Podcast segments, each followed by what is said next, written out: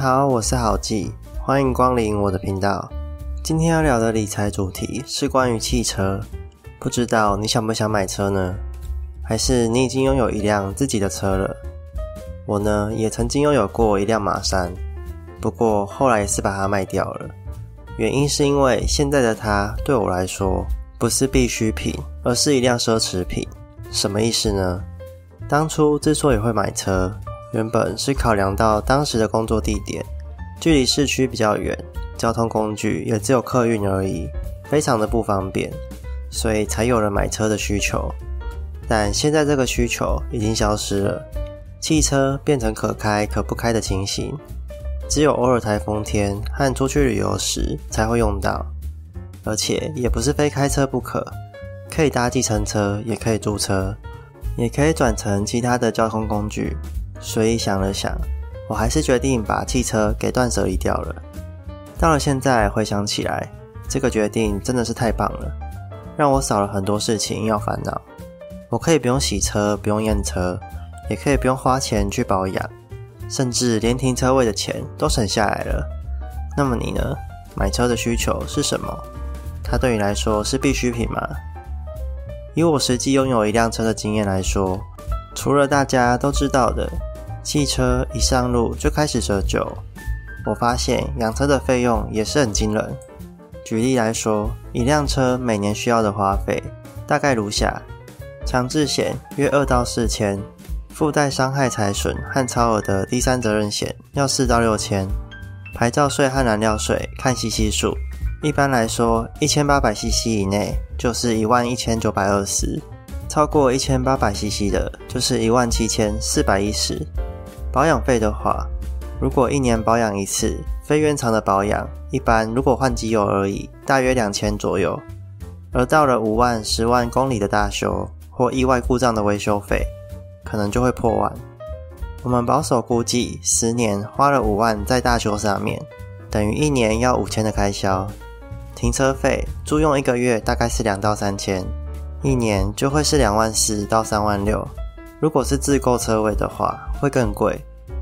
假设买车位一百五十万好了，用三十年摊提下来，每个月就要四千一了。而油钱，我们算一个月加油两千好了，一年就要两万四了。基本上使用汽车一年换算下来，养车费大概也要七到九万元不等。因此，当你持有汽车十年，养车费就会是七十到九十万元，都已经可以再买一辆车了。而这个费用，通常我们在买车时根本不会想这么多，所以我一律会建议，想要省钱的人千万不可以买车。那不买车的话该怎么办呢？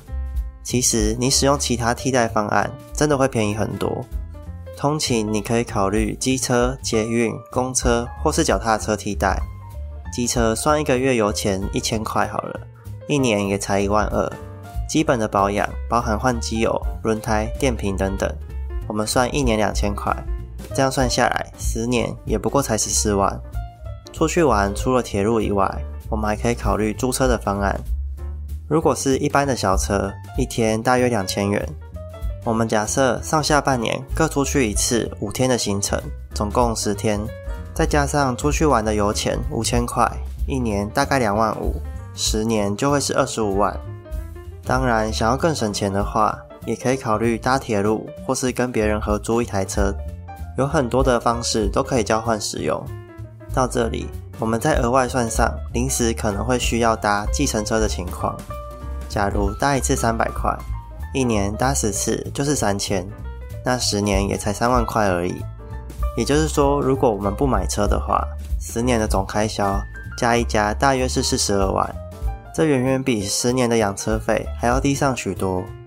此外，买一台机车也不过才十万元，比你买一台汽车的价格少了好几倍。讲到这里，你意识到买车有多不划算了吗？而如果我们不打算买汽车了，只买一台通勤用的机车呢？我们就可以把买车的钱省下来，拿去投资。买车付现七十万，扣掉十万拿去买一台机车，而剩下的六十万。全部拿去存入年报酬率五趴的 S M P 五百，而十年的养车费七十万，扣掉机车保养、租车的费用四十二万，剩下的二十八万分成十年，每年两万八。我们可以将这两万八再定期定额投入 S M P 五百，十年后你所累积的资产将可以达到一百三十三万左右。而这一百三十三万就是你买车的机会成本，也就是说，买车这十年来，你不只得花七十万购车费和七十万的养车费，你还少赚了这一百三十三万的投资收入。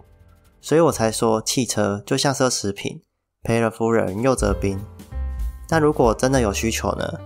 比方说载小孩或是通勤，这时候你就要衡量一下，是不是买一台二手车就好。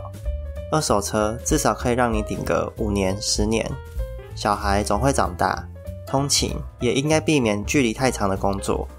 等这些需求都消失后，二手车就可以淘汰了。而选择二手的理由就在于，购买二手车的价格比较便宜，折旧的费用也比较低。你在淘汰汽车的时候，损失才不会这么大。至于有人说二手车的维修费用会比较贵，我认为这也没错。但仔细想想，购买新车将来也是会面临到这些修车的费用。我们只不过是把时间给推延了几年而已。所以没钱的人最好不要买车，这比房地产还要糟糕。房地产至少还有增值的空间，也可以对抗空棚。甚至还可以利用出租来赚取现金流，但汽车呢，什么都不行，它只会默默吃掉你账户里的钱而已。因此，理财中一定要特别小心汽车这一块。以上就是这次的内容，希望你会喜欢。有什么想法也欢迎在底下留言哦。我是郝记，我们下次见，拜拜。